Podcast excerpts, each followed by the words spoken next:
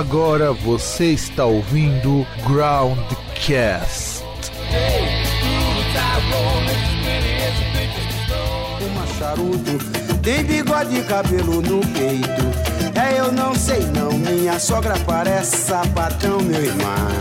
Não sei não, minha sogra parece sapatão. Veja que mulher danada, pra gostar de confusão. Ela botou fogo no meu barraco e também quebrou minha televisão. Ainda rasgou toda a minha roupa e jogou fora o meu colchão.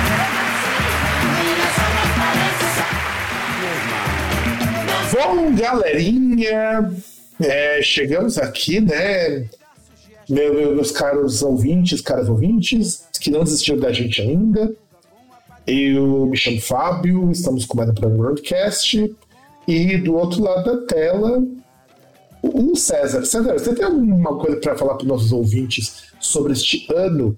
Que inclusive nós não teremos uma coisa que é tradição nossa, da retardospectiva, para a gente falar das coisas mais bossas que aconteceram. O que que você quer dizer para o nosso ouvinte? Bom, primeiramente, lamentável aí, morreu o Huawei, né? Pois é. Morreu também o, o André, André Brauger, não sei como que pronuncia o nome dele, que era o Capitão Holt no Brooklyn Nine-Nine também. Né? É, em segundo lugar, Botafogo é bairro. Tá? Vou deixar isso claro. Né? E, e João Testinho é o caralho, tá? Que esses filha da puta aí que acham que futebol é, uma- é um melão marrom, tem mais que se fuder mesmo. Pois é, e o César pistola, e olha que o Palmeiras ainda ganhou o título, hein? Não, não tô pistola, só tô pontuando aí que. Porque tinha uma galera que tava muito. muito fora da casinha lá, tipo, não, é campeão, não sei o quê. Pô, tem um. Muito engraçado. O Casemiro, ele tem uns reacts que ele, que ele faz. é, do Pedro Certezas, que ele fazia lá junto ao de Sola, né?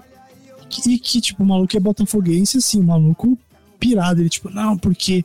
Tipo, o, o cara chegar no ponto quase de falar na televisão lá no, na TNT Sports, ele fala, tipo, não, porque é o Botafogo jogando contra 19 merdas.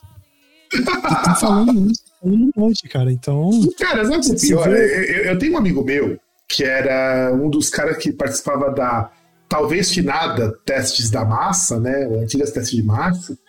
O cara é botafoguense, assim, botafoguense de, de raiz, sabe? O cara, inclusive, tá até fazendo um trabalho acadêmico em cima da história do Botafogo e tal. E- Ele fala pra mim que não existe, coisa, não existe coisa pior do que ser torcedor do Botafogo, porque você sempre acredita que ele vai ganhar e não chega lá. cara, o pior é que tem um ator lá, o Stefano Essessian, tipo, milhões de anos aí, que é botafoguense. E ele, quando o Botafogo tava lá na frente, ele falando, cara, não vai dar certo, vai chegar uma hora, vai começar a perder, vai dar errado e, e batata, cara. Não, tipo, e, aliás, e tem um outro ponto que eu queria falar. Se o Felipe Neto tá, tá triste, eu tô feliz. Que o Felipe, Felipe- ficou muito- Felipe Neto ou Felipe muito Melo? Ah, tá, O Felipe Felipe Neto. Neto. Porque ele também é botafoguense. Exato, falou um monte de merda aí tal. E depois ele, como né, um, um grande um grande democrata aí, é, defensor dos grandes debates e um cara que sabe argumentar, trancou os comentários dele, as respostas lá no Twitter, né? Falou um monte de bosta e aí quando foram re- responder ele trancou as respostas lá ninguém pode responder. Não, é assim, eu acho engraçado. é, inclusive, esse tipo de pauta faz ser urgente para 2024 nós retornarmos com apenas mais um programa para a gente discutir essas coisas, que é o nosso programa off-topic, né? Porque, cara, teve muita coisa bizarra, muita coisa de notícia bizarra também que eu queria ter colocado e que não vai dar tempo porque nós temos esse, talvez, o próximo programa para finalizar o ano de 2023, talvez, caro ouvinte, você receba tudo de uma vez, o primeiro e o segundo programa, porque, porque eu sou dessas, né? Então, só quero dizer para vocês que, antecipadamente, um Feliz Natal para todo mundo, né? Porque, afinal de contas, esse foi um ano difícil. Eu acho que eu nunca trabalhei tanto quanto trabalhei esse ano, e eu sei que ano que vem não será diferente. Não será diferente, infelizmente. Mas espero que todo mundo que possa, com alegria, poder comemorar com seus iguais. Para quem não puder também, curta sua melancolia sozinho, que um dia estaremos fadados a morrer todos sozinhos. E assim. Só que essa mensagem não deixei de final de programa, mas eu quero deixar de começo, porque talvez no final eu mude de ideia. E fazer um pedido para você aqui do ouvinte. Talvez César concorde comigo. É, recentemente nós tivemos um vereador bolsonarista aqui em São Paulo que eu acho que não tem nada melhor para fazer, afinal de contas, São Paulo não tem buraco, São Paulo não tem criminalidade, São Paulo é o paraíso, e o cara foi lá atazanar o padre Júlio Lancelotti. O cara foi atazanar o cara, pedindo pro cara depor, e simplesmente chegou, chegou algumas alguns e falaram: não, o rolê não é esse. E se você puder, vou deixar aqui nesse programa, aqui no, no texto, se você estiver ouvindo no Spotify, dá um pedido pra gente pra poder olhar isso daí também. Eu vou deixar as informações para fazer uma doação lá padre Júlio Lancelotti, porque eu penso no seguinte: cada vez que um reacionário ataca o padre, eu acho que é a hora da gente mostrar que a coisa não é por aí e, e dar aquela força. Afinal de contas, ele faz um trabalho que a gente não faz, né, cara? Porra, mano. Ele acolhe negro, acolhe branco, acolhe travesti, acolhe gay, lésbica, tudo morador de rua, sem julgamento, sem, sem nada. Ele acolhe, inclusive, ele tá mó triste, porque um moleque que tinha completado um mês de vida na rua não sobreviveu. E eu acho assim, cara. É, queria eu ser tão grande quanto o Padre Grilo Celote. Então vou deixar aqui, para vocês, vocês puderem, tá? É, dar uma ajuda lá para a paróquia dele, porque ele faz um trabalho bacana, um trabalho honesto, e, e não merece ser espizinhado por bolsonarista do caralho que não tem nada melhor pra fazer. E que é advogado, inclusive. Pois é, Devia ser daqueles de porta de cadeia, né? Ah, pode ser, porque bolsonarista é tudo bandido mesmo, né? É. Sabe, é só isso que eu queria, que é a mensagem de Natal. Tá? Mensagem de Natal. E vamos agora falar dos discos de 83. Ixi, assim, eu tinha um outro plano, a gente ia falar de muita coisa, mas não vamos falar direto dos discos. Mas antes de falarmos dos discos, vamos voltar um pouquinho, vamos olhar a Billboard 100 dos top 100 singles. Só que antes, deixa eu comentar uma coisa. Em 83, mudou a forma de contabilização de vendas.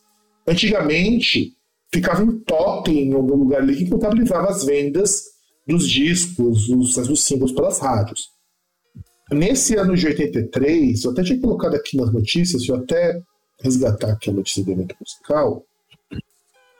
É, uma organização chamada Gallup, que é uma organização que coleta dados de muita coisa, começou a instalar, é, começou a mudar a forma de tabulação e no ano, no ano de 84, um ano depois que eles assumiram a contagem, eles começaram a usar uns terminais eletrônicos nas lojas, que eles selecionavam algumas lojas, não eram todas. E porque antigamente como se contava é, venda de disco antes da Gallup assumir? os caras pegavam o diário de vendas da loja e contabilizavam. Os caras chegavam a falar, não, ó, a loja vendeu isso, isso, isso, e isso era um processo muito demorado. Porque muitas vezes tinha que esperar semanas para poder contabilizar. Aí o que a Gallup fez? Deixou um terminal na loja e cada vez que ela vendia o disco, esse terminal era alimentado com informação de venda daqueles discos. Então, eles não precisavam pegar o diário de vendas, eles vão chegar na loja, pegar o. tirar o extrato ali do terminal do que vendeu, e eles tinham uma contagem por amostragem e quais eram os discos mais vendidos. Então, era um passo, claro que depois mudou essa metodologia. Nos 90 a gente até comentou, passou a ter uma, graças à internet também, você ter uma forma eletrônica de visualizar isso.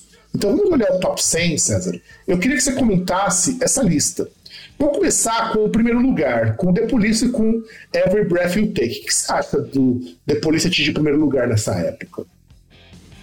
A, a melhor música aí, né? Que acham que é uma música de, de amor, né? música sobre um stalker, né? Um professor é. de inglês Stalker, Cara. veja só. Exato, stalker de um aluno, né? Que que pariu. Ali- Aliás, a gente precisa fazer. Inclusive, eu vi, vi uma- um vídeo na internet que eu achei muito legal de músicas que a melodia não tem nada a ver com o conteúdo. E, Every Breath You Take é uma delas. É, é tipo você pegar Enjoy the Silence do Depeche Mode, que é uma música triste. E, os caras dançando lá. Na verdade, não vai o letra inteiro, né? É, é mó tristão na temática, você pega a música Police of Truth, que fala sobre controle estatal, sobre aquela coisa meio, meio 1984.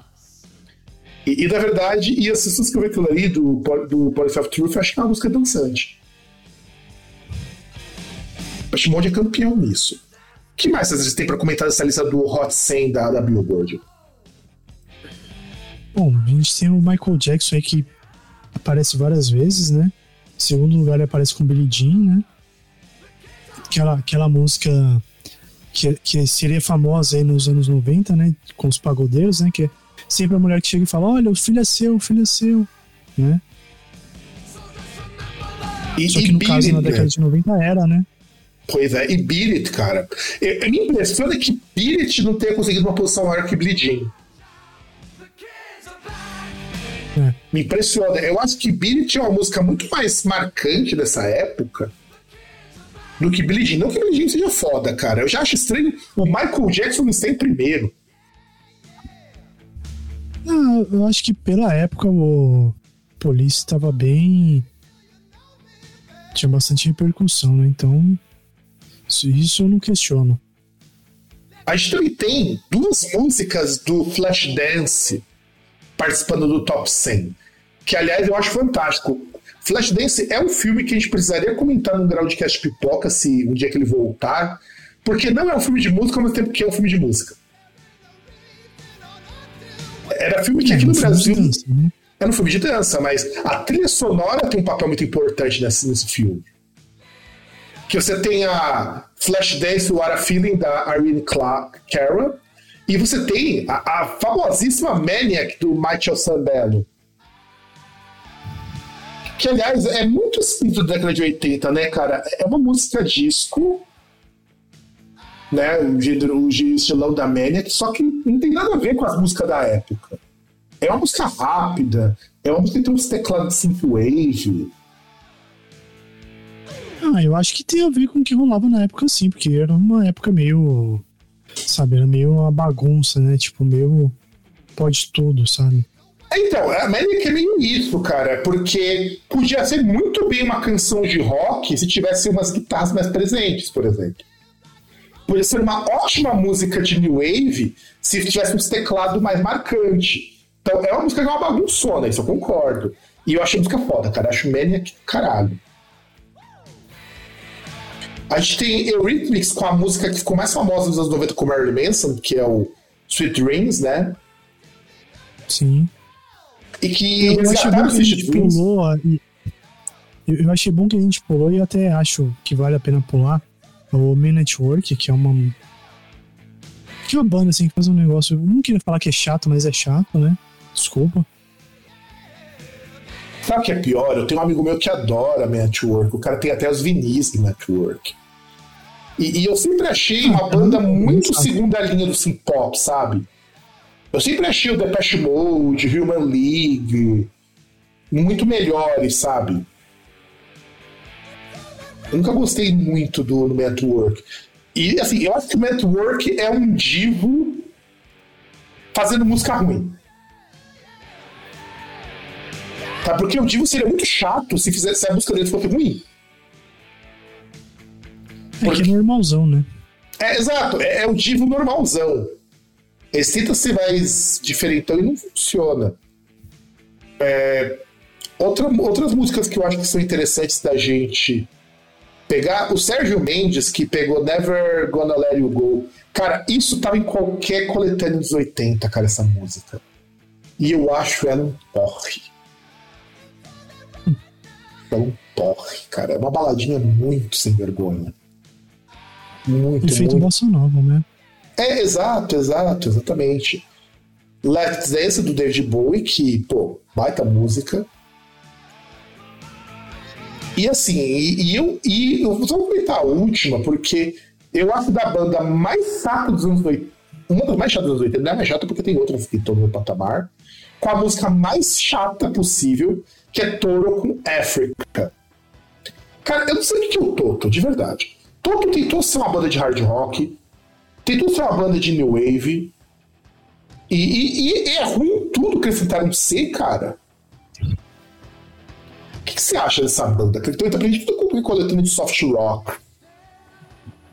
Cara, não dá pra entender. É tipo, é tipo uma banda que olhou assim o AOR e falou: Ah, quero ser isso. Mas, tipo, eu, eu, não entendo uma pessoa que, tipo, que diz que ouve essa, que ouve essa banda. Eu entendo uma pessoa que, tipo, vá num show dos caras. Conheço gente que vai e, tipo, não entendo. Sabe? É foda. Sabe que pra mim é a mesma pegada do Asia, o Toto, que era o super grupo do AJ dos anos 80. Não que o Asia não tenha músicas boas, tem músicas muito boas. Mas eu acho a banda um porre, cara, porque todos aqueles vícios do AOR, aquela parte que eu já até comentando sobre o Classic Rock, porque AOR é bem chato. É, é, muita coisa de. Assim, pra mim, só muito rock tiozão, o Asia. E eu conheço um cara que é tão fã do Asia quanto do Winger, que é outra banda que eu não suporto. É, é muito cara de. Se a gente fosse falar hoje, seria um tiozão que cola no bar de rock que fala que só música de antigamente que era boa. Não, não sei se essa é a impressão que você tem, mas é a impressão que eu tenho quando pega Winger, Asia, Toro, eu acho que essas bandas são tudo nesse patamar. Se você tem menos de 35 anos e gosta disso, você tem gosto de velho. E pior que eu tenho mais aluna que só ouve essas coisas, cara. E, e ela sabe que eu alopro ela por causa disso. Que, que, que eu gosto muito de velho, cara. Nem o César, que é velho, gosta disso. Você vê como o negócio é ruim. O César, que é o antigo, só gosta de coisa que que tem no mínimo 30 anos de existência. Que, aliás, vamos lembrar de uma coisa também, uma coisa triste, que a gente não comentou no começo, que o Sepultura vai acabar, né, cara? Ah, é, eu ia citar isso também. Sepultura vai acabar que é triste, mas pode ser bom para duas pessoas, né? Os irmãos Sim. Cavaleira, porque agora eles vão poder fazer a reunião, né? E aí encher o cu de grana. Mais ainda. Então, é que eu não sei como vai ficar a questão do nome, né? Com o fim da banda, não sei se o nome volta para eles. Cara, mas eu não acho que é isso. Eu acho que é a questão que sim, em algum momento eles vão se reunir com o Paulo e com o Andréas, entendeu? Tipo, fazer uma turnê, alguma coisa assim. Fazer um Roots 40 anos, sabe? Regravar, alguma coisa desse tipo. Então, é, eu tô no fim de Sepultura, inclusive isso merece um programa pra gente fazer no ano que vem comentar sobre o Sepultura, né? Sepultura é uma banda que teve muitos altos e baixos, mais baixos do que altos, né? E muito não por culpa, culpa deles, não, tá? Muito por alguma gravadora, é, problema de divulgação e tudo mais. Demorou até eles começarem a estabilizar uma formação legal, lançar uns discos bacanas, lançar o Machine Messiah, lançar o Alex, que é um baita disco legal. Muita gente desce o pau, mas é um baita disco legal lançar o último disco deles, o Quadra, que eu acho bem chatinho, Quadra, mas não é um disco ruim. E, e eu entendo, cara, 40 anos de banda é muito tempo. Os caras querem terminar com a banda no auge, eu acho legal. Sabe, eu acho que é uma decisão legal. E eu sei que, que pesou muito para a banda acabar é que todo mundo tem família, cara. É, é difícil. Pô, você tem o Andréas mesmo, perdeu a esposa dele por um câncer. Sabe? E ele já falava com ela, discutia com ela que a banda ia acabar. E uhum. também o que, que eu percebo? As bandas precisam saber quando precisa terminar, sabe? Tudo bem que os caras de Sepultura não tão velho, cara. Eles não tão velho a ponto de precisar acabar agora. Mas eu entendo que talvez para eles hoje não dá mais. É.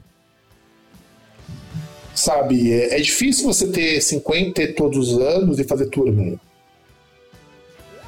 E de repente, pro Sepultura virar uma banda que nem Ratos de Porão, que é uma banda que fica mais encostada que tudo,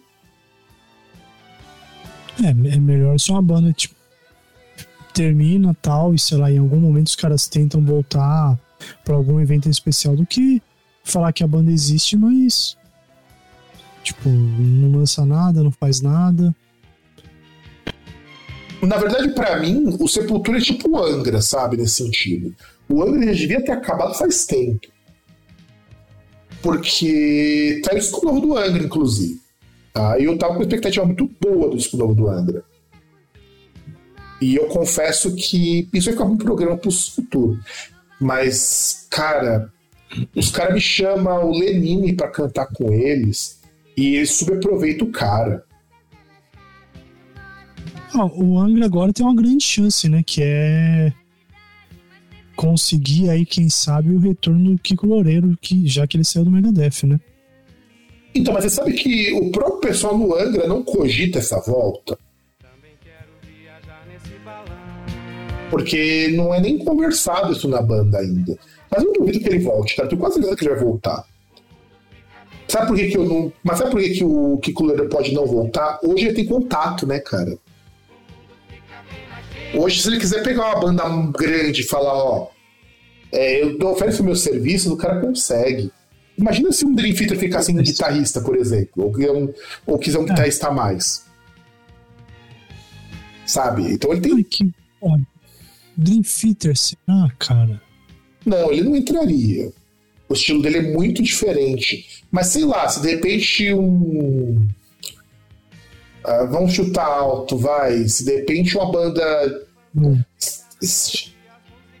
Eu ia falar, se fosse um Halloween, por exemplo, mas. Sim, não, Halloween com certeza. Um Halloween, um Gamma Ray, um Rhapsody. Embora ele ia ter que bater com o ego do, do Luca Turilli, né? Mas assim, ele Ah, consegue. Mas assim, ele conseguiria entrar numa boa banda, sabe? Conseguia. Mas acho que hoje o interesse dele, pelo que deu a entender na entrevista que ele deu, é ficar no Brasil e na Finlândia, né, onde está a mulher dele, e cuidar da família. Ele falou que ele quer ver o filho dele crescer. E ele tem dois discos com o Megadeth, cara. Ele vai ter muito royalty pra ganhar. É, provavelmente ele vai só lan- lançar disco solo de vez em quando, tipo, não vai fazer turnê. Fazer workshop, que é o que ele vai fazer, inclusive em dezembro, agora tem um workshop dele. Se já não teve, já vai ter um workshop dele. E é isso. Na verdade, isso daí, caros ouvintes, vão ser assuntos para nós comentarmos no ano que vem. O que será que vai acontecer com o Angra? Será que vai voltar o Kiko Loureiro? Será que o Sepultura e das atividades abre possibilidade para ter as reuniões com o Max? Vamos discutir isso nossa futurologia do ano que vem e vamos para os discos, né? Vamos começar com os discos. Eh, Nesse primeiro programa, eu quero ver se a gente fala até junho com vocês. Então, o primeiro disco, e começando em janeiro, é o Eurythmics com Sweet Dreams Are Made of This. E ele é o segundo disco do Eurythmics. Ah, olha que coisa interessante. A gente normalmente fala aqui no Groundcast que a banda normalmente ela engrena no terceiro disco.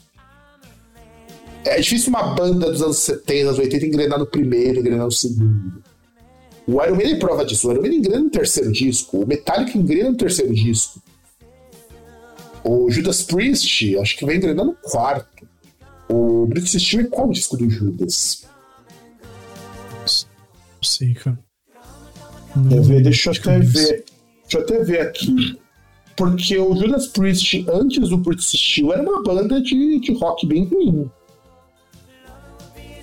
Ó, não, o, o British Steel, ele vai ser o. Vamos lá, um, dois, três, quatro, cinco. Esse é o sétimo disco do Judas. Que é quando a banda engrena de vez. Então é difícil uma banda engrenar no segundo disco. E, e o Eurythmics conseguiu. A Annie Lennox, porra, criou uma das músicas mais icônicas dos anos 80 e até hoje. E comentário, Cedric, que você tem pra fazer do Sweet Dreams, Are Made of This. Ah, cara, eu, eu acho que não tem muito a acrescentar mesmo, né, cara? É que, assim, é, tem aquele lance de que você tem que esperar a, a banda ela é, sobreviver ao terceiro disco, né? Principalmente se ela deixa. Se ela cria muita expectativa nos dois primeiros, né? E, e olha só que interessante.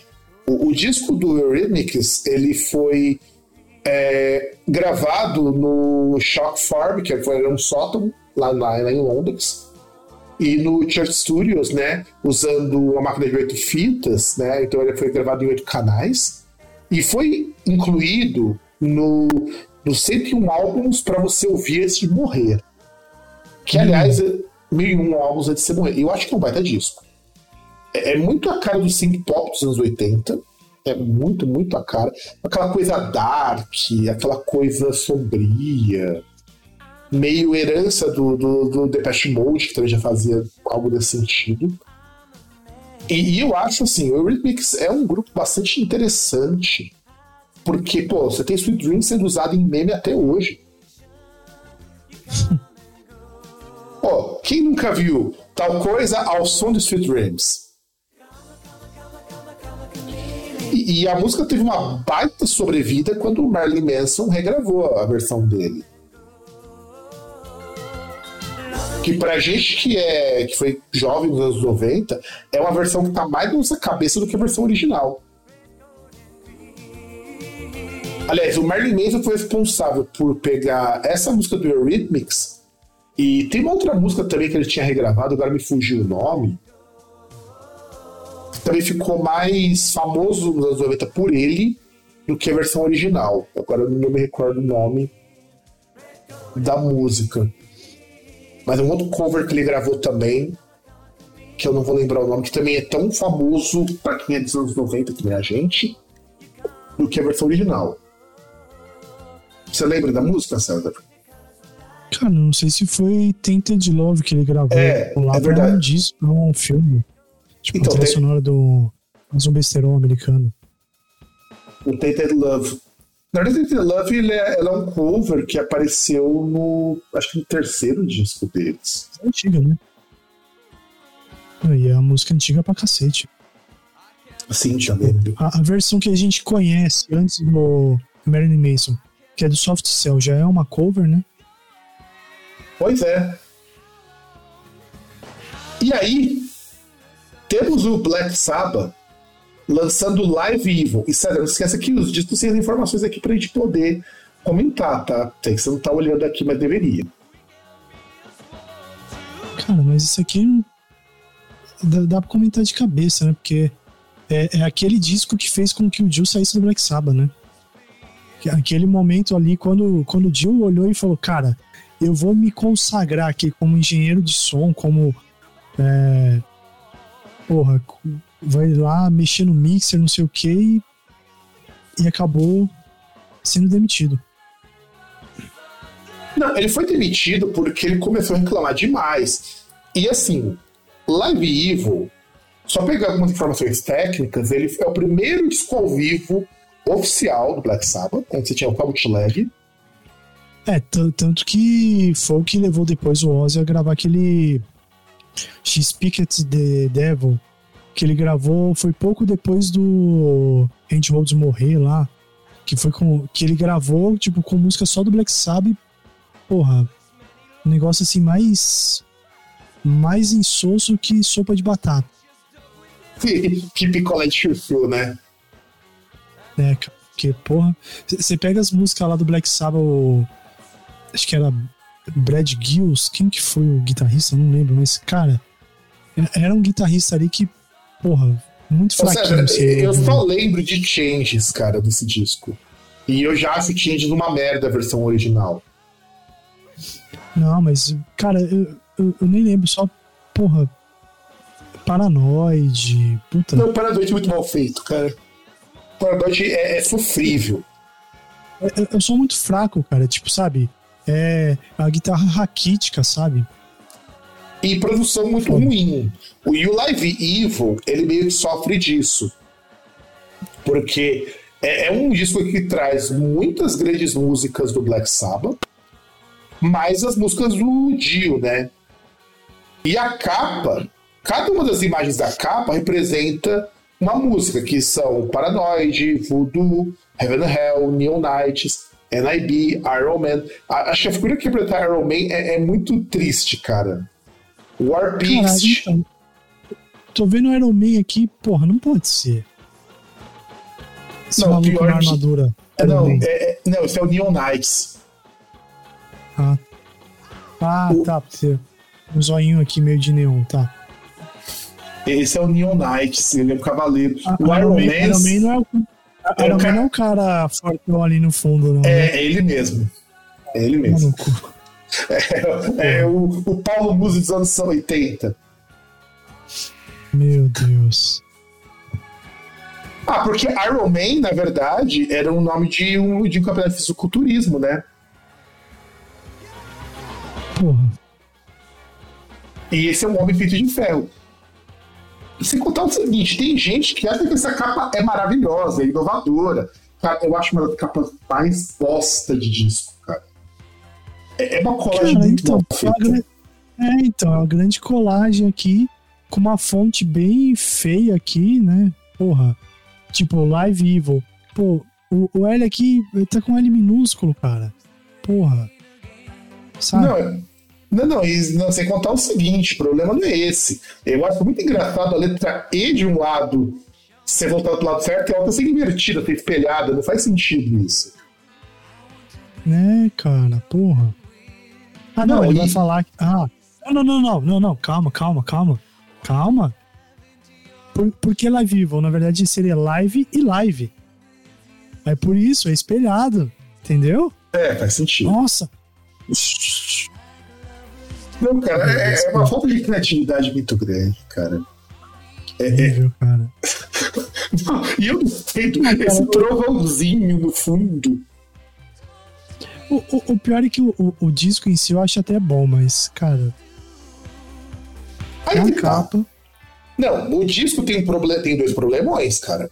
Primeiro, ou produçãozinha merda, cara. Sim. Ah, mas convenhamos que naquela época, vivo, difícil ter uma produção boa. Não, mas esse disco teve overdub, cara. Você percebe que as guitarras são muito limpas. E é onde teve a Sim. reclamação do Dio, porque as vozes dele ficaram mais baixas. Aham. Que foi re- foi tentar fazer a mixagem. Então, reza a lenda de que fizeram isso de propósito pro Dio dar uma diminuída. O que eu duvido muito. A banda não ia se queimar com o primeiro disco ao vivo e fazer isso com o Dio. Eu acho que foi cagada de produção, principalmente do Dio. Ah, deve ser tanto que, porra, se, se você for ver, cara, ele foi um cara recorrente no Black Sabbath. Então, É, até o final da vida dele ele tava participando do Black Sabbath. O que acontece é que é o seguinte: o Dio ele é um péssimo mi- ele, ele é péssimo pra ver mixagem. Aliás, César, nós já comentamos isso num programa, mas vamos tirar aqui um dos mitos da galerinha do rock que vai doer muito o coração de vocês. Mas, cara, o Dio é um artista medíocre. O Dio não é um bom artista. Ele tem sorte de ter bons discos, mas não são muitos, não. é. Tipo, se você for pegar, por exemplo, na carreira solo ali, tem uns discos sofríveis dele, a maior, maior parte, né? dois discos bons. Dois discos Algumas bons. músicas boas ali aqui e ali. E os melhores trabalhos dele são fora da carreira solo. No Rainbow ele foi muito bem, No Black Sabbath ele foi muito bem. sim. Mas ele não. É, tanto que- Mas ele não tem trabalhos bons. sabe outra coisa, né? Pô, você pega o The Humanizer, cara, ele é muito melhor que a maior parte da discografia do Dio. E olha que foi um disco que foi tipo. Ele gravou e foi traído pelo Black Sabbath depois. Mas é um baita disco, cara. O The Humanizer é um baita disco. E, pô, você pega o primeiro disco do Rainbow, cara. Nenhum disco do Dio chegou perto do primeiro disco do Rainbow. O que mostra assim, ele é muito bom como músico contratado, ele é péssimo músico solo. Ele é É péssimo. é aquele momento que o cara ele tem que ser o chefe, né? Aí é meio complicado, né? Tipo, Quando o cara só tem que fazer o trabalho dele ali, às vezes consegue ser mais focado. Pois é, ele é um ex- excelente executor, ele é um péssimo compositor. É uma coisa que os fãs do Dio não vão, é, vão ficar muito putos, mas pergunta pra você que é fã do Dio. Quantos discos bons você conhece do Dio? Ah, é que a pessoa tem que entender que o John foi um ótimo vocalista, né? Não. Sim. Não, ele é um ótimo, foi um ótimo vocalista. E, mas ele era péssimo compositor. Ele como compositor era péssimo. As melhores músicas que o Gil gravou na vida foram músicas dos outros. É só, é só o que eu tenho a dizer. E olha, eu nem gosto da carreira do Dio no Black Sabbath, hein? Eu nem gosto. Mas eu digo que o Dio é uma das melhores coisas do Dio foi estar no Black Sabbath.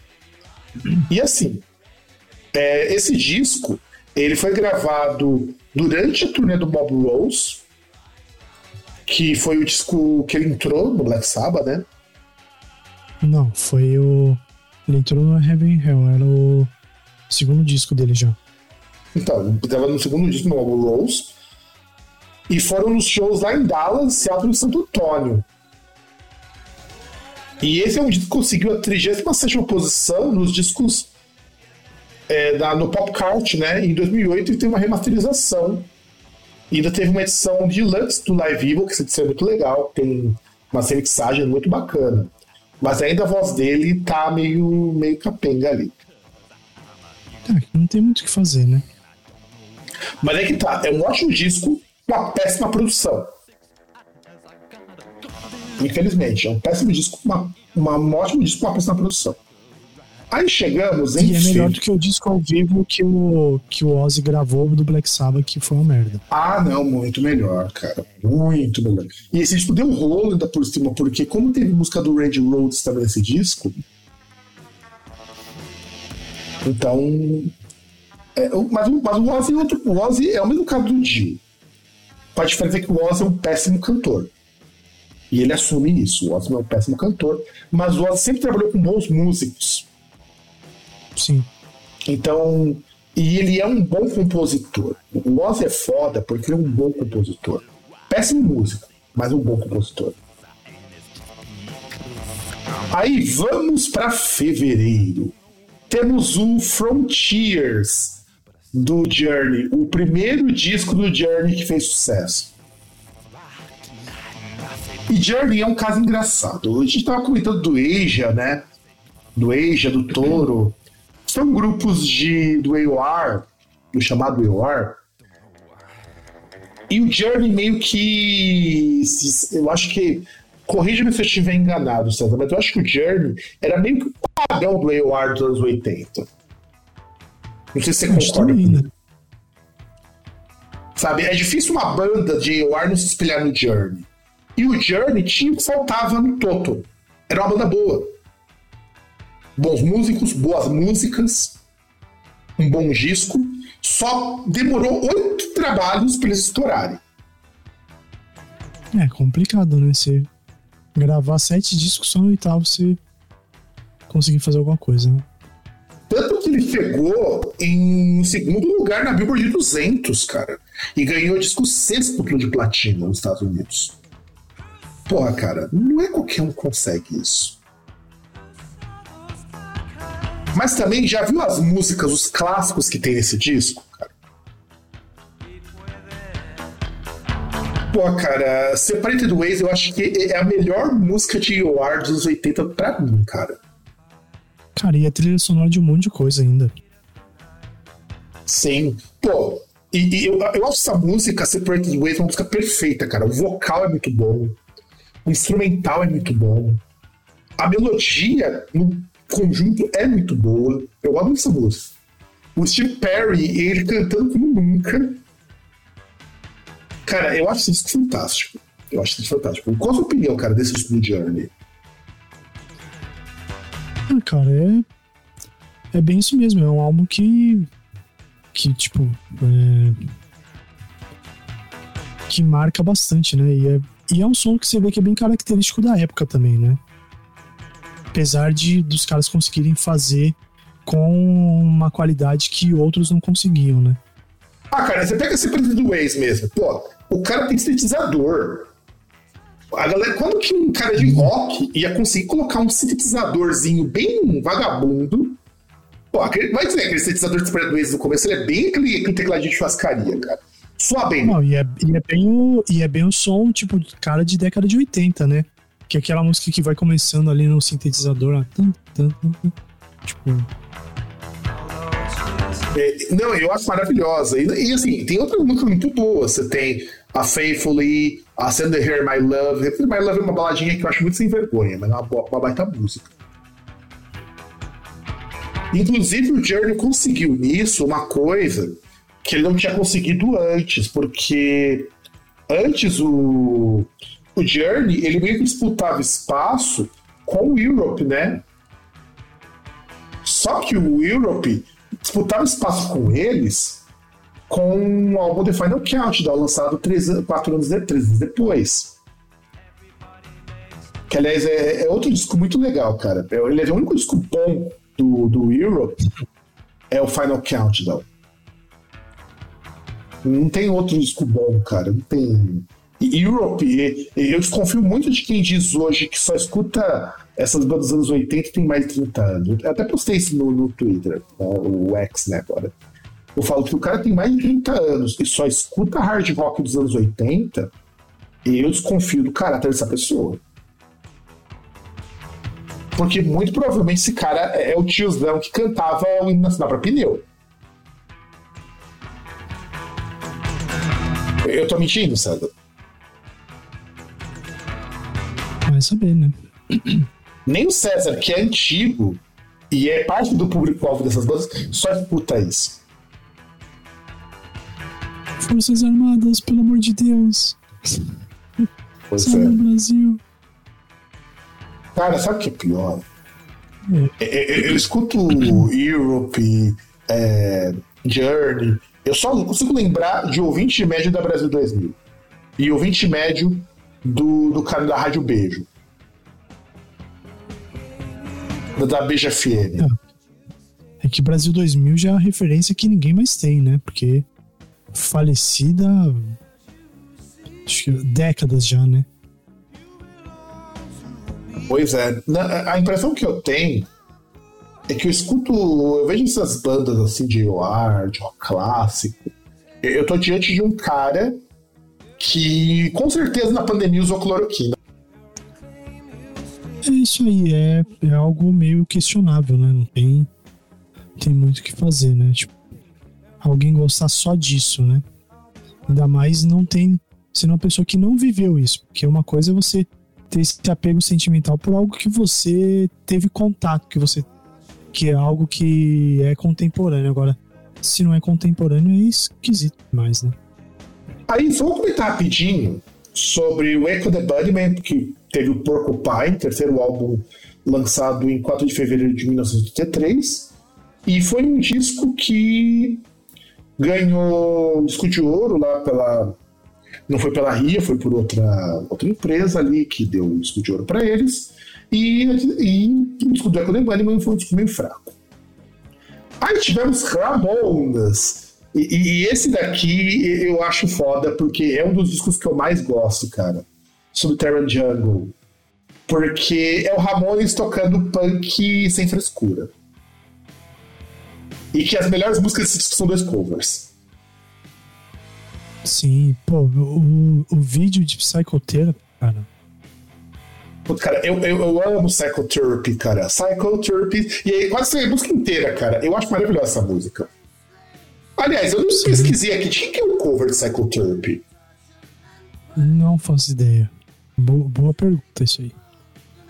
Então vamos pesquisar, porque eu devia ter colocado isso aqui na pauta e eu não coloquei. O Psychotherapy, ele é originalmente uma música. Deixa eu ver. Deixa eu procurar no Who Sampled, porque ele me mostra de quem que é a música Psychotherapy. Hum... Peraí que eu não estou achando o covers por Ramones. Vamos lá. Cover... Ramones fizeram 31 covers, inclusive. Deixa eu achar aqui. Ó, eu nem sabia, é do Grow Up também, um grande cover deles. Deixa eu achar aqui. Sim, do Tom Perry. Sim, uma baita música. Deixa eu achar aqui. Nem Spider-Man, que é o grande sucesso dos caras, é uma música deles. Deixa eu achar aqui. Lá. Pior que que aqui é cover, mas não diz de quem que é. Psychotherapy. Vou procurar aqui original version. Então, aqui fala que é deles, então eu acho que é deles mesmo. Psychotherapy. Que é originalmente do Ramones mesmo. E é, Time Has Come Today, que também é uma baita música. Eu acho o Subterranean Jungle um baita disco. E, e, é um disco que, assim, teve uns problemas, cara, porque o Joe e o Mark Ramone estavam viciadaços em álcool. Que, aliás, foi um problema que, pô, pro Joe Ramone acabou com a saúde dele, o vício dele em álcool. Né? Detonou muito a saúde dele. O Mark Ramone também. Só que o Mark Ramone agora virou um cara de Jesus, né? Depois que largou o álcool. E o Didi Ramone era viciado em drogas. Também o que resultou na, ele cair fora da banda um tempo depois. Se eu não me engano, o Didi Ramone e o Mark caíram fora por problemas relacionados a drogas.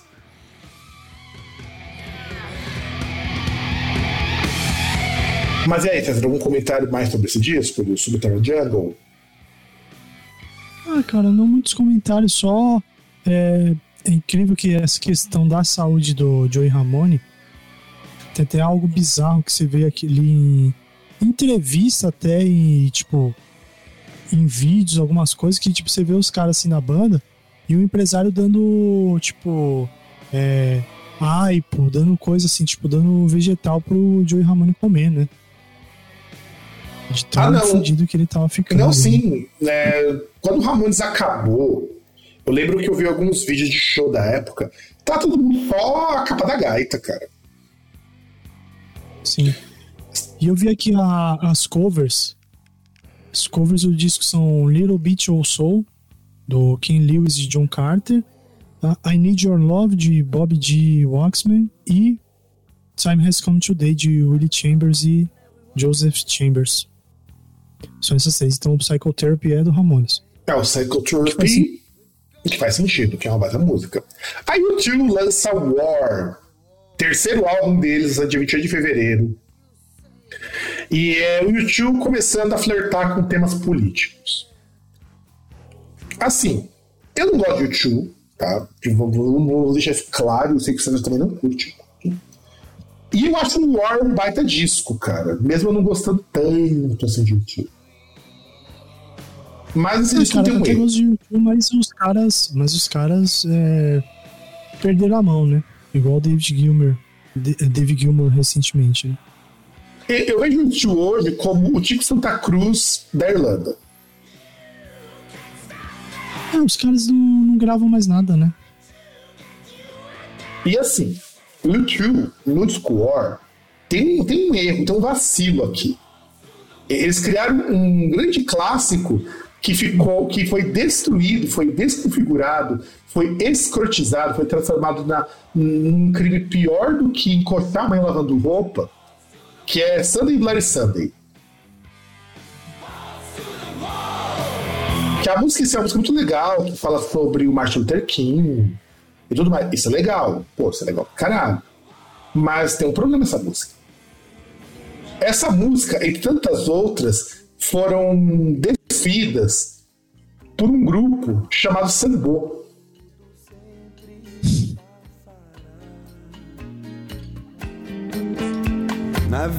Que isso? Como assim você não gosta de da versão do Sambo? Pelo amor de Deus. Ai, esse Sambo é uma coisa que não dá nem pra comentar, cara. Não, você viu uma coisa que eu descobri recentemente, eu fiquei chocado. O vocalista do Sambo tem uma banda de heavy metal. Bom, porque faz sentido. Por que faz sentido? Desenvolva. Não, não, porque óbvio, faz sentido. Com certeza. Igual o outro lá que é dono da indústria farmacêutica, faz muito sentido. Ah, tá. Indústria farmacêutica, assim como o outro que também tem plano de saúde, né? É. E, e que pagam pra poder tocar, né? Pois é, cara. É, sabe o que é foda? Eu descobri isso com um cara de assessoria de imprensa, né? Que o. Que o vocalista do Sambo, ele fundou um. Tem uma banda, né? Tem uma banda de, rock. Inclusive, eu divulguei, eu não vou lembrar o nome da banda. Tá? Não vou lembrar o nome. E, e, é interessante porque o que acontece? O cara saiu do Sambo, acho, acho que é o guitarrista, vocalista, não lembro um dos dois, e ele montou um grupo de rock heavy metal que é muito bom, cara. Eu sei porque eu recebi. O nome é Rocô. Não, não é o Rocô, é uma outra banda. Um nome estranho. Deixa eu até procurar. Porque assim, é, é uma banda de metal com os caras do Sambo. Eu não vou. É o Jet Void. É o Jet Void. Cara, é uma banda boa pra caralho, mano. O Jet Void. Só que eu não, não, tinha pegado que era do cara do Sambo, dos caras do Sambo. O Jet Void. E, e, é interessante porque eu, de, de, eu descobri quase um artigo que o Miranda escreveu e ele é de um outro vocalista, não é daquele com cabelo de miojo.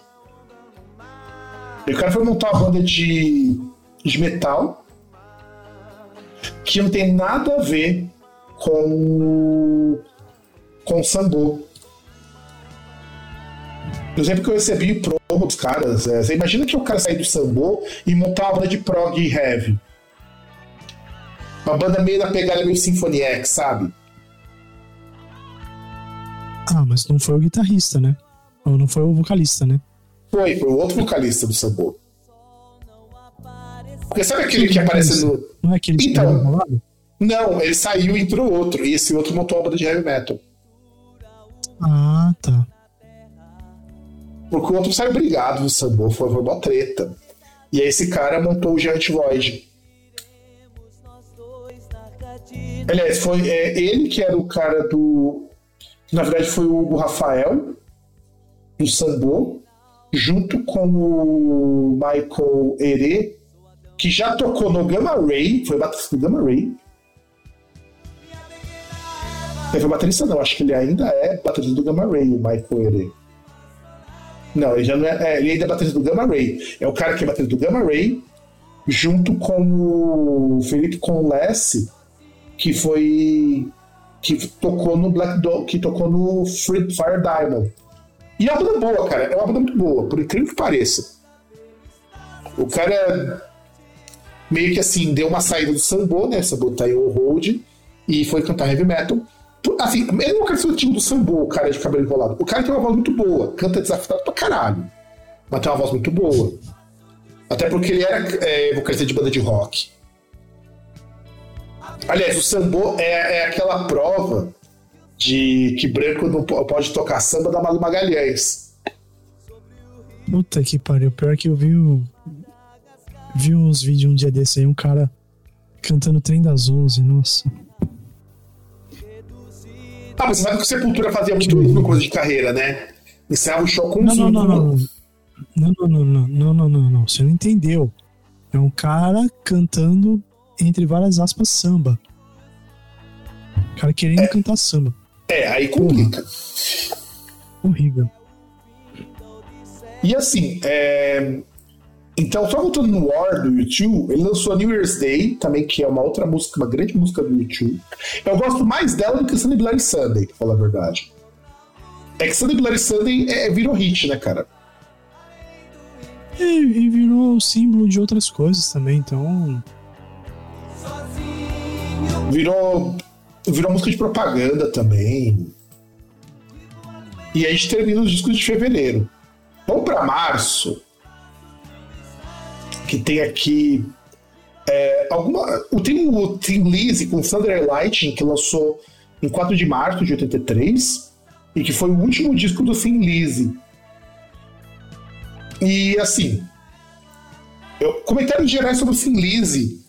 É, eu acho que é uma banda daquelas que existiu, mas não se sacou porque era uma banda muito mais ou menos. O que, que você pensa do Sin Lizzy, cara? Que até o Metallica até regravou a música do Sin Lizzy. Não só Metallica, né? Uma porrada de banda, tipo. Uma banda que foi bastante influente, né? Só que não teve o sucesso ali que. Sei lá, não teve muito sucesso como outras bandas, né? Eu acho a banda medíocre. Eu acho o Sin Lizzy medíocre. Não medíocre a banda toda. O começo do Sin Lizzy é muito bom. O problema é que o Tin Lizzy pertence a uma escola de hard rock que eles conseguiram morrer antes da escola de hard rock morrer. Sabe aquele hard rock de aqueles cabelão que parecia uma, umas bonecas? Aquela coisa meio que o Wasp perdurou até por coisas dos anos 90. O Sin Lizzy morreu antes desse estilo morrer. Sabe? Mas eu acho que ele morreu porque o. Acho que o Phil uh, Lynott, que é o vocalista, ele morreu. Sim, sim, sim. Acho que por isso que. Mas, se eu não me engano, eu acho que eles. Não sei se eles chegaram a fazer show recentemente, mas a banda em si acho que acabou porque ele morreu. Não, não é que acabou, a banda continuou. É que a banda viveu só de. de, de passado. É, Eles, fizeram- eles não levaram mais nada. Você tem que imaginar que tudo que o Sin Lizzy tem hoje, mesmo as voltas do Sin Lizzy, é tudo para as músicas que já foram gravadas. Novo. Sim. Tears for Fears lança o primeiro disco, The Hurting. E, e vamos pegar a máxima dos anos 80, músicas fofas com temáticas muito pesadas, porque The Hurting é um disco sobre abuso infantil. Pois é. The Hurting é um disco sobre abuso infantil. E é o primeiro disco lançado pela Mercury Records, uma grande gravadora também dessa época. E ele fala sobre abuso infantil, trauma psicológico e depressão. Que também regravava Pale Shelter da demo deles. E diz a, que, que o Roland Orzabal, né, ele escreveu baseado nos traumas de infância e também nas teorias do Arthur Yanov, que era o cara que falava da teoria de regressão, né, que tinha que regredir lá para o passado para curar os seus traumas do presente. Então, meio que o disco era uma terapia de regressão e no geral, o pessoal não curtiu muito esse disco. Mas aí é aquilo que nós falamos antes: é difícil uma banda emplacar no primeiro disco. Sabe, anos 80 é- era um terreno difícil das pessoas pegarem uma primeira produção e falar, puta que banda foda. Aliás, quantas bandas dos anos 80 emplacaram na primeira obra? Eu não conheço nenhuma que emplacou na primeira. Nem o Black Sabbath emplacou na primeira. Porque o Black É, Sabbath. o Black Sabbath também gravou. Acho que dois discos no, no primeiro ano. Sim, Tipo, o, um atrás do outro. o Black Sabbath e o Paranoid foram gravados praticamente juntos. Sim. Aliás, foram gravados juntos e lançados no mesmo ano. O Paranoid e o Black Sabbath. O Paranoid que fez eles estourar pro mundo todo. Com a música feita em 10 minutos. Black Sabbath emplacou porque os caras fizeram uma música em 10 minutos sobre um fim de Então, relacionamento. o álbum. E, porra, e foda. Eu achei foda. Eu acho isso, isso, isso eu acho foda. E assim, Tears for Fears não, foi muito, não teve muita sorte. E agora, falar do primeiro álbum. Eu não sei se você conhece essa banda. Eu tenho opiniões muito controversas sobre o Bananarama. Lançado Gypsy Skyrim. Disserte sobre o Bananarama, César. Tenho nada a dizer, cara. Tenho nada a dizer. Já, já ouvi, acho que. Eu já ouvi Bananarama, porra. Provavelmente você escutou Cruel Summer. Isso, exatamente. que é uma boa música. Cruel Summer é uma baita música. E que escreve bem o que tá acontecendo com a gente hoje. É, é, isso é verdade. Olha como eles foram visionários. O meu problema com o Bananarama é que o Bananarama parece, me parece uma tentativa mal sucedida de fazer uma versão feminina do Bee Gees. É, isso que me soa Bananarama. E o pior é que Bananarama é uma parte de uma banda influente dos anos 80. Muita coisa de pop, quem começou foram elas. Se não tem até documentário sobre Bananarama, se eu não estou enganado. Então, assim, Bananarama é uma banda muito influente que eu acho uma banda muito segunda divisão. Sabe? E o pior é que esse disco deu um maior rolê, porque o, o Joe e o Swain, né, que são os dois grandes compositores do disco, né, eles caíram fora quando lançaram o primeiro disco depois foram chamados de volta nos discos posteriores. Inclusive é deles a criação de Cruel Summer, que eu acho uma música muito foda, cara. Que o Ace of Base regravou nos anos 90, Cruel Summer, que é uma versão que muita gente conhece. E eu lembro que eu conheci o clipe do Bananarama, essa versão de Cruel Summer do Bananarama, por causa do Piores Clips. Porque, mas era, assim, eu sempre achei o Bananarama uma tentativa de ser o, o Bee feminino. Bom, agora vamos chegar para um dos discos que eu mais gosto, de um gênero que eu acho muito foda, que é o Marillion com a Script for a Jester Tia. Eu acho que eu paguei esse disco 8 pontos num saldão do Extra, do finado Extra. E ele é um dos grandes representantes de uma linha de rock progressivo, que a gente vai comentar depois quando a gente for falando sobre Yes, chamada de New Prog. Porque o que acontecia? É, prog rock, que começa lá nos anos 70, anos 60 a gente considerar o the Court of Crimson King como o primeiro disco de prog rock, ele estava em declínio. Não queria mais ouvir prog rock, e esta tinha ido para cucuia. E por que, César, que ninguém queria ouvir prog rock nos anos 80? Tem gente que acusa o punk, que é uma acusação muito injusta. Por que esse pessoas não queriam ouvir prog? Ah, cara, mas eu acho que o punk foi justamente as pessoas olhando assim, falando, porra, o que que, que que está se fazendo hoje em dia se for fazer música? Prog. Falou, porra, não vou fazer isso aí. Não sei fazer isso aí. Foram fazer coisa mais simples, mas. O que a gente atribui muito ao fim do prog é porque a New Wave pegou forte nos 80. Pô, você tinha com música que fazia sucesso. Você tinha Dance Music, você tinha. É,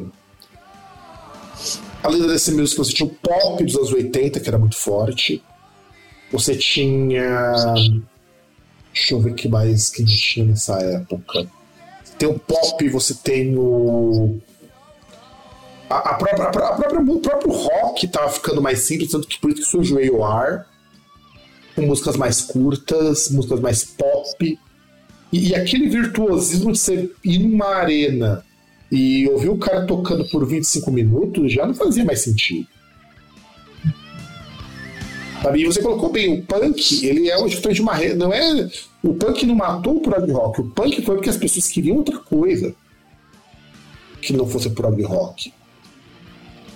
Tanto que é, todas as grandes bandas, mesmo que Crimson, passaram por problemas muito grandes nos anos 80. E aí, nos anos 80, surge o chamado New Prog. O que é o New Prog, em poucas palavras? É você fazer uma música pop, mas com estrutura de música progressiva. É onde vai surgir o Gênesis que era uma baita banda de prog rock, só que muito pop. Então as pessoas gostavam muito daquilo, porque aproximava eles muito do AOR também. O AOR era muito próximo do, do, do New Prog. E é onde surge esse disco do Marília, disco de Fragile Steel. Assim, pô, o disco tem músicas de nove minutos. E ele foi composto principalmente pelo Fish, né? E, e eu acho assim: é, é, muito foda o, o disco. A capa é muito legal. Então eu acho essa capa maravilhosa do Script for Research. E eu não sei se você conhece, se você curte Marillion, cara, mas eu acho uma puta de uma banda. O que, que, que, você acha? Você conhece? Não, não conheço. Dá, dá uma chance, cara, de escutar o Script for Research. É, é um baita disco, cara. Eu, eu, eu tenho CD, é, eu, às vezes eu escuto. o inclusive, tem discos do Marillion sendo remasterizados pelo Steve Wilson também, vale muito a pena. É, é bom, é bom, gostei. É.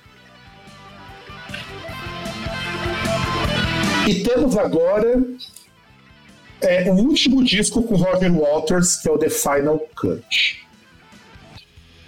E, e, e assim, cara, na moralzinha, eu acho esse disco muito fraco. O que, que você acha do The Final Cut, Sandra? Eu concordo, cara. É... Já, já era é, tipo o fim de relação, né? Não, e assim, tematicamente é um álbum muito maduro, sabe? E César, o meu áudio tá vazando para você aí. Então, assim, é... o que acontece? Por que eu acho o Final Cut um álbum fraco? Meu problema com The Final Cut é que as músicas parecem que falta alguma coisa. A, a briga do, do, Walters com o resto da banda, principalmente o Gilmore, né? A treta maior do Walters era com o Gilmore. E, e, era uma briguinha de ego muito forte. O Walters pode ser um cara muito foda, cara, mas ele tem um ego gigantesco. O ego do Walters é muito grande. É muito grande. Tanto que ele fez o The Wall e ele, ele se achou o pica grossa, o pica das galáxias. E isso irritava o, o Gilmore. E o Gilmore ainda era guitarrista que entrou depois. Ele entrou para gravar o The Dark Side of the Moon. Depois que o Sid Barrett caiu fora. E, e aí, assim, eu acho um disco fraco, eu acho um disco que falta alguma coisa. Claro que os discos que saíram depois são piores, tá? Eu acho que os discos posteriores, só que o Gilmore são piores porque entra numa tônica que o Steve Wilson falou sobre grandes guitarristas, né? Ele fala o seguinte, o, ele está falando do Michael Arkfeld, né? Que ele fala que o Michael não é um grande guitarrista, mas é um excelente compositor. Da mesma maneira que o Roger Waters, ele não é um excelente guitarrista, ele é muito bom. Mas ele não é excelente guitarrista. Waters é baixista. Baixista. Ele, ele não é um músico virtuoso, não é um músico foda. Mas ele é um excelente compositor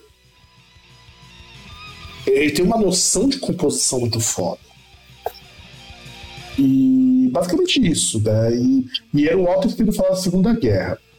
Tem um comentário mais sobre The Final Cut, César? Não, achei que podemos seguir. É, a gente tem aqui o R.E.M. com Murmur, que é o primeiro disco do R.E.M., que eu acho ok. David Bowie lança o grande clássico dele, Let's Dance, um dos grandes clássicos. Aliás, David Bowie é complicado, porque o David Bowie, se a gente for pegar em cada década, década de 70, o cara tem, tem, tem, tem sempre pelo menos dois ou três discos foda nesses períodos em que ele, em que ele atua. E Let's Dance era o David Bowie se embrenhando na música dance. E eu acho isso fantástico, sabe? Eu gosto muito do Last Dance. E o Minor Threat, que o Minor Threat, inclusive, é uma banda que ela é, vamos dizer assim, a precursora do hardcore. Uma das precursoras do hardcore. Que, inclusive, do hardcore e do straight edge, né? Da filosofia straight edge, porque é os punk que usa droga, que não come animal. Ou seja, deve ter uma vida assim muito sem graça, sabe? E eu acho, eu acho isso foda. Você tem um comentário sobre ele, César? Não. Vamos lá. New Order lança um dos grandes clássicos Power, Corruption and Lies. Segundo o estúdio do New Order, e, e, é o disco que ele contém um dos grandes clássicos, que é o Blood Monday. E é dito como um dos grandes, grandes álbuns. Lembrando que ele veio com Blue Monday, que é uma faixa adicional, e Age of Consent, que é outro grande clássico. É, eu gosto do New Order, cara. Esse como New Order eu acho muito bacana. Você tem um comentário do, desse, desse disco do New Order? Cara, não tem porque o, o que eu ouço mais do New Order é por obras que tem como complemento, né? Tipo, é, obra audiovisual e tal. Nunca fui assim um muito fã do New Order. Aí temos Sweet Sympathy, que é o primeiro disco do Ministry, né? Que o Ministry trocava assim pop. E eu acho foda do, do Ministry porque eles tinham alguns elementos assim de rock, mas eles ainda eram muito parecidos com o Depeche Mode, com The Human League, eles eram bem parecidos. Então, assim, é um disco legal. Muita gente que eu conheço prefere essa fase do Ministry do que a fase rock industrial, que é quando eles conseguem se aproximar. Assim, é engraçado que o Ministry é uma banda americana, mas eles no metal industrial não foram pro lado Nine Nails. É um lado mais metal, metal mesmo. Aí Iron Maiden lança Peace of Mind. Aí eu quero comentários seus, sabe? Do Peace of Mind. Posso fazer um, um comentário antes sobre outra coisa? Diga. Você viu que foi anunciado o show do Iron Maiden no Brasil, né? No ano que vem. Vi, vi. Você viu o preço dos ingressos? Cara, eu vi e fiquei assustado. 900 reais, cara. 450 900. Porra, sério? Sério mesmo? Não, e não só isso, Porra. cara. É, 900 reais é preço de show de banda pop, de tipo, sei lá, você pegar uma Beyoncé da vida. Cara, é que, aquele negócio, pra mim, 900 reais não, não pode ser preço de show de nada. Porra. É absurdo, cara. Eu. Eu, não entendo a pessoa que vai gastar uma grana dessa pra ir ver Iron Maiden, mas tudo bem, né? Cada um, cada um, né? Ó, voltando ó, aí. Ó, não, só pra você ter uma ideia. A meia entrada da Taylor Swift custava 190 reais. Se eu não me engano, o 900 é a pista. Eu não sei se é pista premium ou pista normal. Porque eu recebi o um informe do show do Iron Maiden, deixa eu até pegar aqui os preços antes de falar do Peace of Mind. Porque eu recebi o um informe, cara, mas eu não lembro dos preços. Deixa eu até pegar aqui para a gente ver os preços. E o áudio tá, ainda tá vazando aqui, tá, César? Tá. O áudio tá vazando aqui. É, os preços dos ingressos, ó. A cadeira superior, 320. A cadeira N1, 580. A pista, 530. E a pista Premium, 900. Porra. Não, eu acho esses preços muito surreais. Considerando que o Iron vai fazer um show no Brasil. Provavelmente vai ter data adicional, mas mesmo assim vai ser não, só vai, em São Paulo. Não, não vai, não vai. Sabe por que não vai? A produtora falou que não vai fazer mais show no Brasil. A produtora que comprou não, o show do Iron Maiden... Aí, aí é que tá. Aí que tá, pode ser que tenha uma data adicional, mas não em outro local, só em São não, Paulo. Não, não, nem, nem data adicional o cara vai colocar. O cara já bateu o martelo que é só esse Será? show. A produtora, ela comprou show, a turnê inteira da América Latina do Iron Maiden. E ele cravou que no jogo do Brasil vai ter um show só. Isso eu fiquei sabendo por fora. Vocês não vão ver em veículo de notícias, fiquei sabendo por fora isso. Porque no meio da imprensa a gente se conversa, vai né? Ser disputado, vai ser disputado a tapa, né? Não, cara, eu não sei por que disso. O Iron Man sempre que veio pro Brasil fazia pelo menos dois, três shows. Fazia pelo menos um show em Curitiba, um show em São Paulo e às vezes um show ou no Rio de Janeiro ou em Minas. Cara, eu acho que até Porto Alegre chegaram a fazer, não? Uhum. Teve. Até Porto Alegre teve show. Ah, cara, eu acho assim. Veja quem é o, o dono da produtora que trouxe o show. Encontre ele na rua e você sabe o que fazer. É só pegar um pedaço de pau. Não, é muito secreto. Eu queria muito ir no show do Iron Maiden. É... Meu amigo tá muito puto porque ele falou que ele queria muito ver o show do Iron Maiden. Falou, mas ele não vai vir pra São Paulo pra pagar caro pra caralho. Aliás, Iron Maiden por mais que eu goste da banda, por mais que o show seja um foda, não é um show que vale 900 conto uma pista premium, cara. Não vale isso. Não vale. E outra, eu acho o show, assim, eu pagaria 900 no show do Iron Maiden se fosse um camarote. Um camarote. você teria um camarote. Agora, para pagar. Ó, pra você ter uma ideia, ó.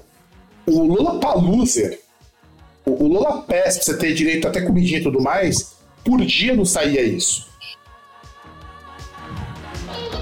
Sabe? Nós estamos falando do Lula Paluser, que inflaciona as coisas pra caralho. Então tem alguma coisa errada aí no preço do show Maiden, sabe? Tá muito caro.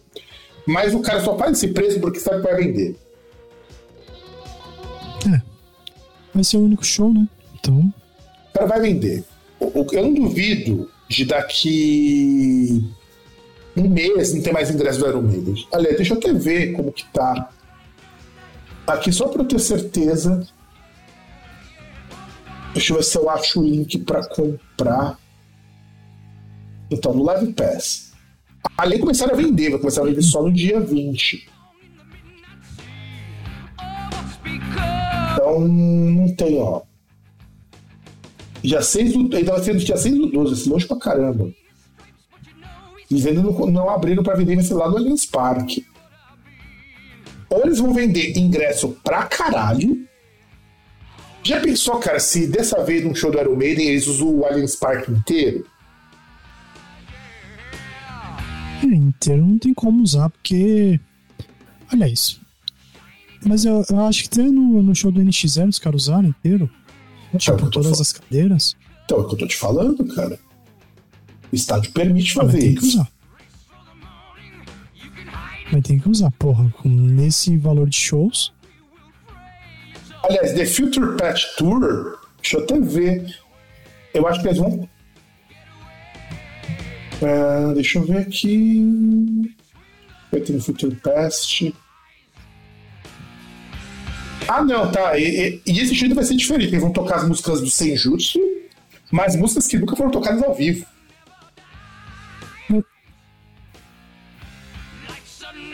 E, o Iron Maiden é muito de fazer essas coisas, cara. Das bandas grandes, o Iron Maiden é a única banda que eu admiro que não fica fazendo primeira que só toca clássico. Inclusive, tem gente que fica muito frustrada quando vai show do Iron Maiden porque escuta música de disco novo e não escuta clássico. O Iron Maiden é de fazer isso, sabe? E meio que sai uma turnê com músicas do Senjutsu, mas músicas antigas. Eu acho que vai tocar muita coisa do Wasted, do, do Wasted Years, claro que é do Summer Fire, do Full Maritime. Vai tocar muita coisa do Summer Maritime, muita coisa do. do Silent Songs, faz tempo que ele toca coisa de Silent Song. Acho que vai ser muito interessante. Ah, então, mas Então- aí que tá. É, é coisa que eles nunca tocaram ou que faz tempo que eles não tocam. Então, diz que faz tempo que eles não tocam ao vivo e muita coisa que eles não tocaram também. Ó, ele tá falando o seguinte, ó, segundo o Rob Smallwood, né? Fala. Apresentar bateria nova e músicas que não eram tocadas há muitos anos, com uma mistura da fábrica dos fãs. Então eu tenho certeza, sei lá, vai ter um Wasted Years, provavelmente. Faz muito tempo que eles não tocam Wasted Years. Será? Porque no último show tocaram foi Maritime. Que teve no Rock in Rio. Uhum. Summer tá aqui, é uma baita música e, cara, é difícil tocar essa música ao vivo. Sobre Maritime, uma baita música legal. Sobre Maritime. É... Se bem que, se bem que ele faz umas coisas que eu acho inacreditável, que no Brasil não fizeram, mas às vezes rola tocar uma Alexander the Great no final de show, que eu já vi eles tocando. E, porra, foda, pô, os caras tudo velhinho tocando música de 7, 8 minutos, é foda. Vamos lá, quero que você fale do Peace of Mind, sabe? Bom, Peace of Mind, né? Gravada ali nas Bahamas, né? O Iron Maiden, como várias bandas, saindo do Reino Unido pra não pagar impostos, né? Ah, é bem verdade, bem lembrado, cara, bem lembrado. E é o disco que entra o Nico McRae. Sim, entra no lugar do Clive Burr, né? Já que ele conta de problemas pessoais, né? E Não, é um e- disco que. Ah, Não, e é um disco que eu acho assim, eu gosto muito do Peace of Mind, porque existe também uma tônica muito recorrente de bandas que lançam um disco muito foda e depois por freio. É muito comum isso acontecer. E não foi o que aconteceu com o Peace of Mind. Porque veio depois do Number of the Beast e ainda continua um disco que eu pessoalmente acho melhor que o Number of the Beast. Bom, não, não sei se é melhor, né? Mas. Aliás, tem uma outra questão aí também, né? Que é a To Tame a Land, né? Que é a última música do disco, né? A última música deles, que é uma música sobre o Duna. Ah, é Só verdade. que o escritor, o Frank Herbert lá, o escritor do Duna, não gostou nem um pouco disso. Falou que não gosta de música, principalmente música, principalmente é, rock e ainda mais heavy metal. Ainda mais uma coisa como Iron Maiden. Porque a ideia era chamar de Duna e como falaram que, né, como o autor não tava muito afim, né? Então eles mudaram a- o nome aí pra To Tame a Land. Agora, você imagina que tem uma banda chamada Dune. Hoje. Ele ficaria muito puto. Aliás, por sinal, vai sair a segunda temporada do Duna, né? Do, da série. Segunda parte. Sim. Aliás, é uma banda de prog metal na Austrália chamada ser, né? Dune. Eu lembro que eu recebi coisa dessa banda, da banda Dune. Que, na- só que eles escrevem Dune, só que o U é substituído por um V. Que, aliás, puta banda, cara. Puta, puta, puta banda. Em tese, é assim, é uma banda de, que fala de ficção científica, mas, claro, é uma banda que fala sobre Dune. E eu acho uma banda muito legal, cara. Muito boa. Muito, muito, muito boa. Muito boa mesmo. E assim, bom. Eu gosto, principalmente porque Pizza Fumage tem o que eu acho uma das músicas que, pra mim, pra mim, tá? É uma das músicas mais fodas em termos de vocal, é Flash of Icarus. É, ali o Bruce Dixon tava com o gogozinho de ouro. E que hoje ele não tem, ele não consegue levar essa música. Eu já. No último Rio, ele tocou Flat of Icarus, cara. Você percebe que, que, que ele não, que não vai. Porque é difícil cantar essa música, cara. É difícil. e- Ele, do finalzinho, cara, ele tá um. Ele faz uma progressão na voz que é difícil de segurar. Tem que ter muito fôlego. E tem a camiseta. E tem a música de camiseta. Que é que, Trooper. que é a melhor música de camiseta. Melhor música de camiseta. The Trooper, cara. Todo mundo que é fã da Iron Maiden já teve uma camiseta do The Trooper uma vez na vida. E eu, e eu agradeço ao fato de que eu nunca tive camiseta disso. Eu tive camiseta de outras coisas do Iron Maiden, mas nunca do The Trooper. Mas eu entendo que o, o apelo, cara. a capa do single é muito legal. Sim. Eu, acho é muito foda. Não, a música é legal. E é pena que a The Trooper é uma música sobre militarismo, né? A The Trooper é música sobre guerra. Eu, nesse sentido, eu prefiro a Hunt the Hills, que é música sobre os indígenas.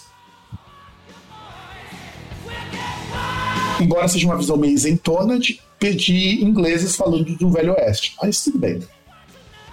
E agora é isso que eu quero que você fale, cara, porque eu não sou muito fã desse disco. Já vou deixar avisado que é o Holy Diver do Dio. Ah, cara, disco, de estreia do Dio. é, tem algumas das melhores músicas dele, né? Tipo, como a gente falou antes, ele não é assim um compositor maravilhoso, né? Tipo, ele é melhor como vocalista, né? É, esse disco ele foi gravado na Califórnia, né? Tem algumas das melhores músicas do Dio, como faixa título, Stand Up and Shout, Don't Talk to Strangers e Rainbow in the Dark, né? Adoro que é Rainbow in the Dark. Nossa, cara, eu não suporto Rainbow in the Dark, cara. É, Eu acho que aquela música é toda errada, mano. Pô, aquele sintetizador lá, puta. Não, mas você sabe que a ideia do sintetizador, eu acho que é uma sacada muito interessante da música. Porque o sintetizador bosta. Sabe? Holy Diver, por outro lado, eu acho uma baita uma música que é muito melhor ao vivo, inclusive. Pô, e, e o videoclipe dela também, o, o Dio lá, tipo, fazendo um live action de D&D, sabe? É verdade, você tem que concordar, Foda cara. demais. Não, Rainbow in the Dark, é, é, eu acho que eu não gosto tanto dessa música, primeiro porque era um clipe que passava todo domingo no Fúria Metal. E, e Rainbow in the Dark é, é muito cara de música de quem joga RPG, cara. É muito cara disso. Não, não, Holy Diver. No, Holy Diver, eu acho uma música do caralho. A parte de guitarra. Don't Talk to Stranger também. Don't Talk to Stranger é uma música que ficaria muito boa se for do Deep Purple, inclusive. Que é muito cara de Rainbow, sabe? Eu, eu acho que. A, a, quando eu pego Don't Talk to Stranger, a impressão que eu tenho é que foi uma música rejeitada do Rainbow. Porque é muito cara de música que o Blackmore tocaria, sabe? É muito cara. Tanto que a primeira vez que eu escutei Don't Talk to Stranger, eu. Don't Talk to Stranger também seria uma música muito boa do Queen's Reich, porque tem muito, muita vibe do Queen's Reich também. Porque é uma música legal, mas, cara, Holy Diver é que eu gosto mais da versão ao vivo. Esse estúdio eu não gosto tanto. É uma baita música, mas eu gosto muito mais da versão ao vivo. Aliás, eu aprendi a respeitar o Dio como vocalista e como músico quando eu ouvi o ao vivo do Dio. Porque eu, eu, eu, eu, me deparava com as músicas bosta dos anos 90 dele, mais Rainbow in the Dark, que tocava na Brasil 2000, no programa do Vitor Bonesso, tocava no, no, na Rádio 89, toca na Rádio Beijo, Rainbow in the Dark, tocava no Fúria Metal, e, e aquilo me fez criar um ranço dessa música, Rainbow in the Dark, que eu acho que é assim. Nada o pior do metal dos anos 80 do que Rainbow in the Dark. Pra mim não dá, cara. Pra mim não dá. Aí, vamos para junho. Junho temos Talking Head é, com o Speaking Tones. O pior é que o Talking Head é um disco produzido pelo Brian Eno. E, e, eu nunca fui um grande fã do Talking Head. Mas você sabe o que, que eu acho foda, inclusive desse disco do Talking Head? Talking Head é aquela banda que deu origem para muita coisa que eu gosto hoje. Porque os caras eram criativos pra caralho. E eu acho que eu só conhecia as músicas bosta quando eu era mais novo. Porque eu não tenho esse apego com o Talking Head. Mas eu fui ouvir esse disco, eu achei o disco assim. É, ele é muito porra louca, tá? É um disco que tem de tudo ali. É, um disco foda. O que, que você acha, cara, do Talking Heads ou do disco Talking Heads? Cara, não tenho comentário sobre. Sabe, eu. eu... que se eu ouvi foi de. Foi de, de obras aí que estavam incluído. Eu, eu, não consigo, eu não consigo gostar desse de, de Talking Heads mesmo sabendo que a banda é muito genial em termos de criação. O Talking Heads é um tipo de banda que eu ouviria com certeza se eu tivesse talvez escutado a música certa. Agora vamos falar de dois discos. Cara, esse aqui eu tinha que ter colocado. Eu vou, eu vou colocar aqui no chat, porque. É, é, é assim, eu, eu, quero que você comente. É, exato. A capa? Exato. Não, a capa eu tô vendo ela aqui. Que coisa vistosa. Vamos lá, cara. É, Metal Magic hum. é o primeiro disco do Pantera. Hum. Eu abri aqui a capa, cara. E assim, eu não tenho palavras. Cara, vamos analisar essa capa. Porque, porque assim, os outros são uma bosta, é tá? Uma pantera. É uma pantera cor de pêssego, né? Não, assim, eu entendo que Pantera é um nome de banda bem poser, sabe? Tipo, tipo, a gente tem Steel Panther, há outras bandas com nome de, é diferido. Mas, cara, a Pantera é assim. Pantera é a banda que ficou famosa depois que criou o Groove Metal, um dos grandes criadores do Groove Metal. Mas nos três primeiros discos, acho que foram os primeiros, não, os dois primeiros, o terceiro é o Cowboy From que é muito bom. Eles eram uma banda de hard rock muito ruim. Muito, muito ruim. E, e, e cara, Assim, vamos ver esse disco aqui, a capa desse disco ela assim, de uma maravilhosidade. Primeira coisa, eu não sei se você reparou, mas olha que na, onde deveria ser o pescoço e do, da, Pantera tem tipo como se fosse uma barba. E eu não sei se é uma juba, se é uma barba, porque se for uma juba tá muito errado, porque Panteras não tem juba. Cara, mas Panteras não são cor de pêssego. Já, já, já começa por aí sabe? E é uma pantera que, sabe? que, que, pula, que pula dia de perna, porque olha a desproporção das pernas pros braços. Não, mas, mas fez treino de perna também. É que não é. Assim, é, o problema é na canela. Canela é fina. Canela de, de curió, de sabiá. Não só isso. Você percebe que uma perna é mais grossa que a outra.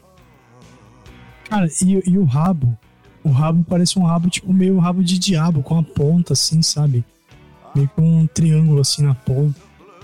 Só que olha a posição desse rabo, César, e tenta adivinhar de onde que ele tá saindo. Do cu.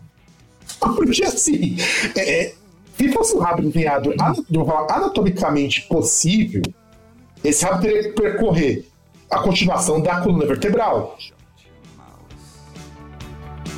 Só que você vai perceber que esse rabo de proporção. Porque ele tá saindo como seria o orifício anal. E não é um prolongamento da coluna. E, e o pior é que, cara, genialidade dessa capa. Eu, eu preciso achar uma, uma foto, uma resolução maior, pra gente poder admirar esse trabalho. Porque é um trabalho foda. Calma. Não, não seja por isso, cara. Não seja por isso. Deixa eu te passar o link disso aqui. Esse daqui tá numa resolução maior que eu consigo encontrar. Pô, que bosta, não copiou o link. Peraí que eu já. Ó, a- atrás, atrás tem uma cidade, não sei se você viu. Sim, mas é, é, eu vou comentar sobre isso. Eu quero. Pô, deixa eu pegar. Inclusive, os caras vendendo aqui. essa, O cara vendendo CD por 125 reais, cara. Esse aqui, esse aqui tá da melhor qualidade possível, cara. Esse aqui dá pra gente dar uma de sommelier de capa. Vamos lá. Olha bem, vamos lá. E essa espeto barra espada barra faca que a, que a Não, pantera tá segurando? Não, não, e pior que assim, tem uns unhão, como é que ele consegue fechar a mão? Essas unhas pra segurar essa espada. Se você notar, ele não fecha nem a mão direito. Então, meio que, que, que- que essa espada que ela é impossível de ser alguma coisa que funcione. Mas, ô César, eu quero que você olhe. Agora, é, é um detalhe assim crucial. Olhe para os dentes da pantera. Principalmente para os dentes de baixo. Esse cara tá precisando de aparelho urgente. Porque os felinos comportam para o mesmo lado. Então provavelmente ele tem mordida cruzada. Tipo, não, conseguiria, ele não conseguiria fechar a boca com os dentes assim. Porque eles não encaixam. E, e não só isso. Cara, eu, Eu não sei se você reparou. ilustração do sobrinho deles. Não, com certeza. E note que uma perna. Não, agora, agora, esse detalhe eu tinha reparado. Olha bem a cintura.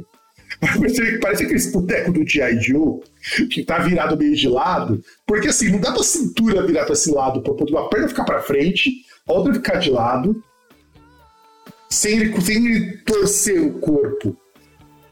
É um boneco articulado, né? Ele é um boneco articulado, com certeza. O que explicaria o rabo saindo da bunda. E, e- e o músculo do, do peitoral ele é emendado com o músculo dos braços. Então o antebraço não tem essa parte do sovaco. É tudo uma coisa só. Olha, Cara, eu, eu achei um bom, ele não tem eu, achei um bom cara. trabalho de. Um bom trabalho de. Jardim de infância, sabe? Bem conceitual, assim, bem legal. Curti Nossa. bastante. Não, e as nuvens de fumaça num formato que parece que tá pegando fogo a cidade ao fundo. Sim. Porque é a magia do metal. É magia do metal, cara. É o metal mágico. É o metal mágico, cara. Não, não pode ser sério isso, cara. Porque outra banda que a gente vai colocar é uma banda tão séria quanto Pantera tentou ser, mas fez um disco muito melhor, que é o Twisted Sister que fez o You Can't Stop Rock and Roll. Que é o segundo disco do Twisted Sisters. E, cara, que disco foda. Eu só tenho isso pra dizer. Sim. Assim, é, é, primeiro que o primeiro, primeira grande música que todo mundo conhece Twisted Sisters, que é We're Gonna Make It, é desse disco. Não, é do disco seguinte. Não, We're Gonna Make It é nesse disco.